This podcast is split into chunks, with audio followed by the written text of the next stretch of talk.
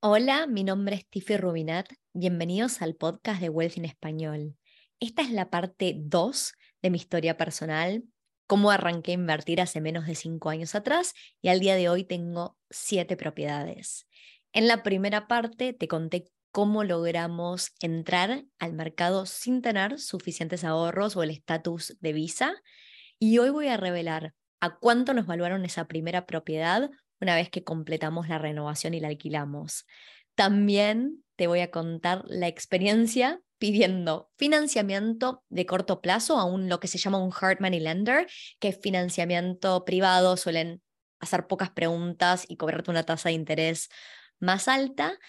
Y adicionalmente voy a terminar este episodio contando la historia de cómo tuve que salir a buscar 50 mil dólares en 24 horas. Definitivamente una experiencia que me cambió la vida. Así que agárrense para esta parte 2. Si no escucharon la parte 1, les recomiendo que vayan al episodio anterior antes de seguir, porque estos 15 minutos son la continuación de esa parte.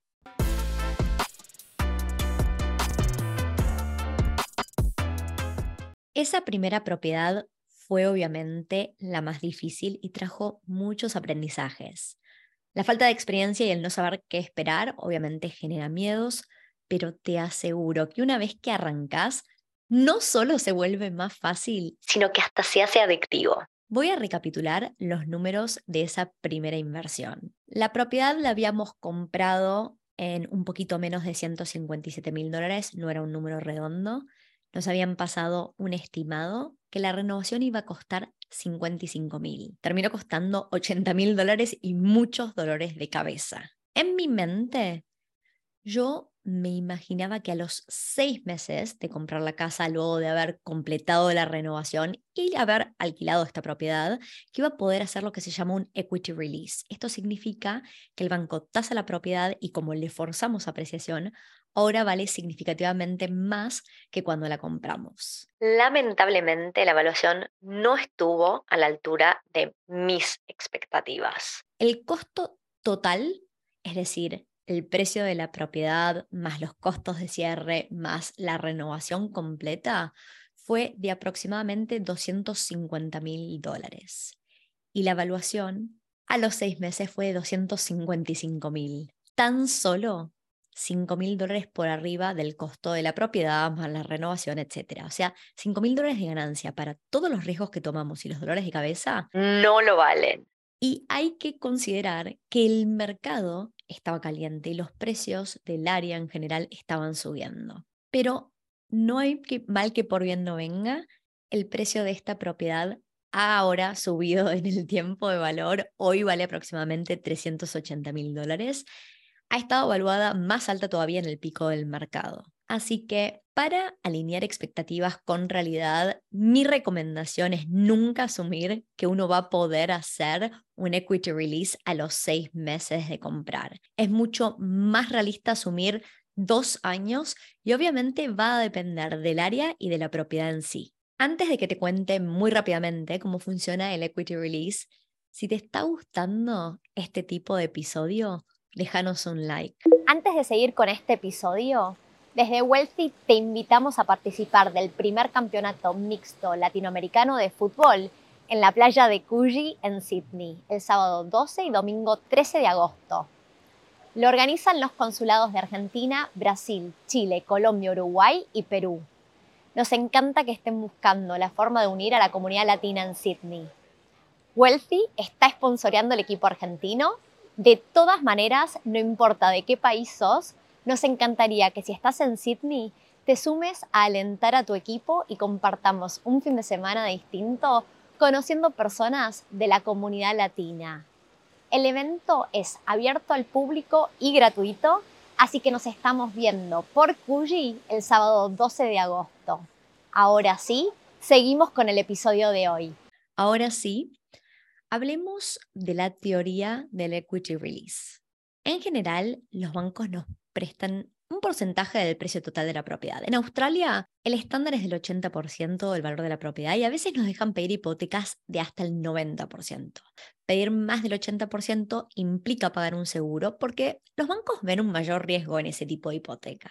En Nueva Zelanda, cuando empezamos a invertir, nos prestaban el 70% del valor de la propiedad. Las leyes han cambiado en el tiempo y hoy prestan el 60% del valor de la propiedad a quienes son inversores. Este es uno de los grandes motivos por los cuales Nueva Zelanda ya no es un mercado tan atractivo como lo era. Piensen esto, ya no hay una diferencia de precios tan grande y para una propiedad de 500 mil dólares en Australia hoy en día necesitas 100 mil dólares para el depósito, mientras que en Nueva Zelanda necesitas 200 mil dólares para el depósito. Yo voy a usar los números de aquel momento eh, con las viejas leyes, porque eso fue lo que sucedió, y el 70% del precio de compra de 157 mil dólares son 109,900, pero para simplificar la vida de todos, vamos a usar que nos prestaron 110 mil dólares. Cuando el valor de la propiedad subió a 380 mil dólares, yo puedo pedirle al banco, y puede ser el mismo banco uno distinto, da exactamente lo mismo, que me presten el 70% de este nuevo valor como no puedo tener dos hipotecas eh, sobre un inmueble, apenas me prestan el 70% del nuevo valor, yo tengo que repagar mi vieja hipoteca. Entonces, el 70% de 380 mil dólares es 266 mil. Esa es mi nueva deuda. Y de esos 266 mil, primero debo repagar la hipoteca anterior de 110 mil dólares. O sea que la diferencia es lo que yo puedo usar para la compra de una siguiente propiedad una vez que tomé 266 mil y repagué la vieja hipoteca de 110 mil, la diferencia son 156 mil dólares y eso es lo que yo tengo disponible para mi siguiente depósito. Ahora, imaginen cuánto tiempo puede llevar a ahorrar 156 mil dólares para un depósito. A mí me lleva más que dos años seguro. Y eso fue el tiempo que nos llevó a hacer un equity release. La teoría es importante, pero hasta que no vivís en carne propia un equity release, cuesta muchísimo entender cuán poderoso es y cuán lejos te puede llevar. Es importante aclarar que no solo el tiempo me ayudó a que la propiedad siguiera subiendo en valor, sino que en el tiempo el alquiler también subió. Y eso fue muy importante para que mi cash flow no se viera impactado tan fuertemente. Porque liberar equity es increíble, poder comprar una siguiente propiedad sin yo tener que ahorrar el depósito es una gran forma de poder construir un portafolio de inversión. Pero al aumentar la deuda, mi mayor egreso, que son los intereses de la hipoteca, obviamente aumenta. Y si quiero que mis ingresos del alquiler medianamente cubran mis gastos, entonces necesito que mi renta suba en el tiempo para poder seguir liberando equity. O sea, que en mi día a día, cada vez que el valor de la propiedad sube y el alquiler sube, yo elijo sacrificar rentabilidad y aumentar mi deuda para poder seguir comprando propiedades. Esta es una de las claves de mi estrategia para llegar a la libertad financiera. Y todo lo que genero lo reinvierto, por lo menos los primeros 5 a 10 años de mi camino. Ahora voy a hacer un paso atrás y contarles la historia de cómo arrancamos pidiendo dinero a un hard money lender y tuve que salir a buscar 50 mil dólares en 24 horas. La propiedad número uno la compramos y al muy, muy poco tiempo compramos otras dos casas. No habíamos hecho ni siquiera el settlement de la primera inversión y yo seguía buscando oportunidades. Y cuando apareció una siguiente excelente oportunidad, volví a los inversores y les pregunté si les interesaba seguir avanzando. Y la respuesta, que no me la esperaba, fue, dale, sigamos. Nuestro mortgage broker nos explicó que era muy difícil asegurar una hipoteca de un main lender al momento de comprar la propiedad. Y aclaró que un main lender serían los bancos o instituciones financieras más conocidas que dan las mejores tasas de interés. La verdad es que nuestras oportunidades eran muy reducidas y un hard money lender era de hecho la mejor opción. Por lo menos hasta que pudiéramos alquilar la propiedad y recibir un ingreso. Así que compramos las primeras tres viviendas con tasas de interés del 8.9% anual y obtuvimos financiamiento por seis meses. El plan era que a los seis meses íbamos a hacer una nueva hipoteca con un main lender.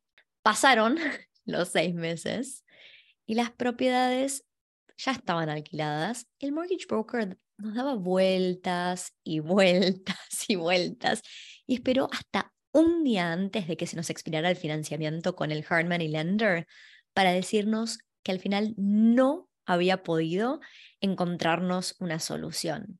En ese momento evaluamos todas las opciones que se nos ocurrían y la mejor era salir a buscar el dinero. Para cubrir nuestra parte nos faltaban 70 mil dólares, de los cuales estos amigos inversores nos prestaban 20 mil, además de cubrir toda la parte de ellos, que era el porcentaje más grande de las propiedades.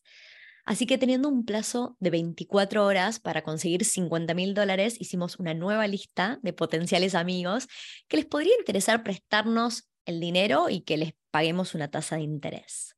Quiero frenar y decir que no la pasé mal, la pasé pésimamente mal esas horas. Me planteaba por qué me había metido en esta situación, cuál era la necesidad.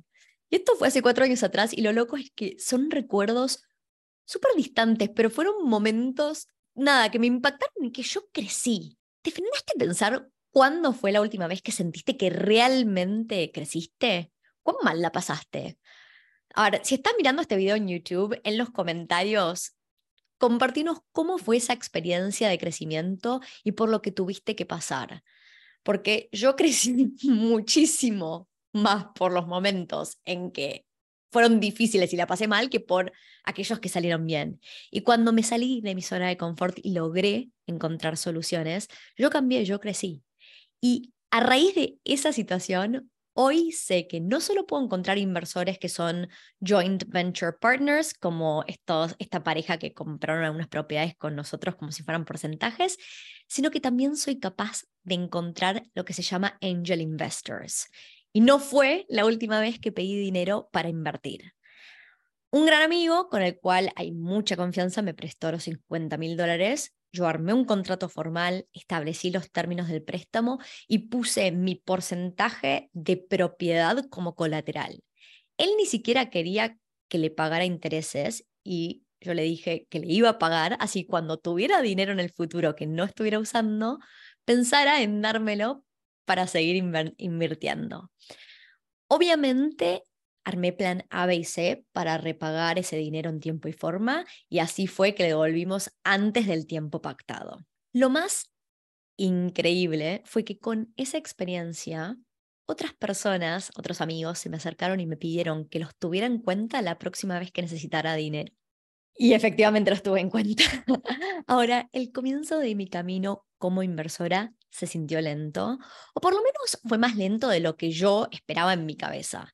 Después de esas primeras tres propiedades me llevó dos años comprar otras dos propiedades más, que una fue con equity y otra con ahorros, y después me llevó más o menos un año y medio más comprar otras dos propiedades más. Ahora llegué al punto en que me toca nuevamente salirme de esta zona de confort, tengo que tomar un salto, un paso, no puedo seguir comprando de una propiedad, así que espero que en los siguientes 12 meses eh, pueda contarles y compartir de a ver que invertí en algo de mayor riesgo y con mayor potencial de retorno.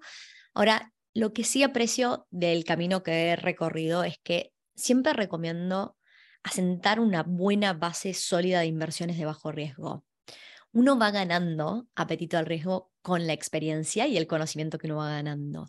Y las propiedades residenciales son una excelente manera de arrancar. Si estás necesitando ayuda para arrancar en tu camino de inversión, no lo dudes, puedes agendar una consulta gratis con el equipo de Wealthy, no importa dónde estás en el mundo. Nuestra consulta además de ser gratis, vamos a hacer lo posible por guiarte hacia las mejores opciones según tu situación. Obviamente todos vivimos en países distintos del mundo, pero te vamos a querer ayudar desde donde podamos. Así que te dejamos el link en la descripción del episodio y nos vemos la próxima.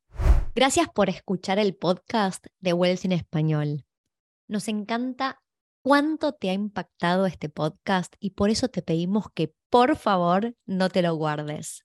Estamos queriendo crecer la comunidad global de inversores latinos y tu reseña de cinco estrellas en la plataforma de podcast donde nos estás escuchando nos ayuda a que otras personas puedan encontrar este podcast para adquirir conocimiento y empezar a invertir. Desde Wealthy te queremos agradecer por tu apoyo. realmente es un honor ser parte de tu camino de inversión.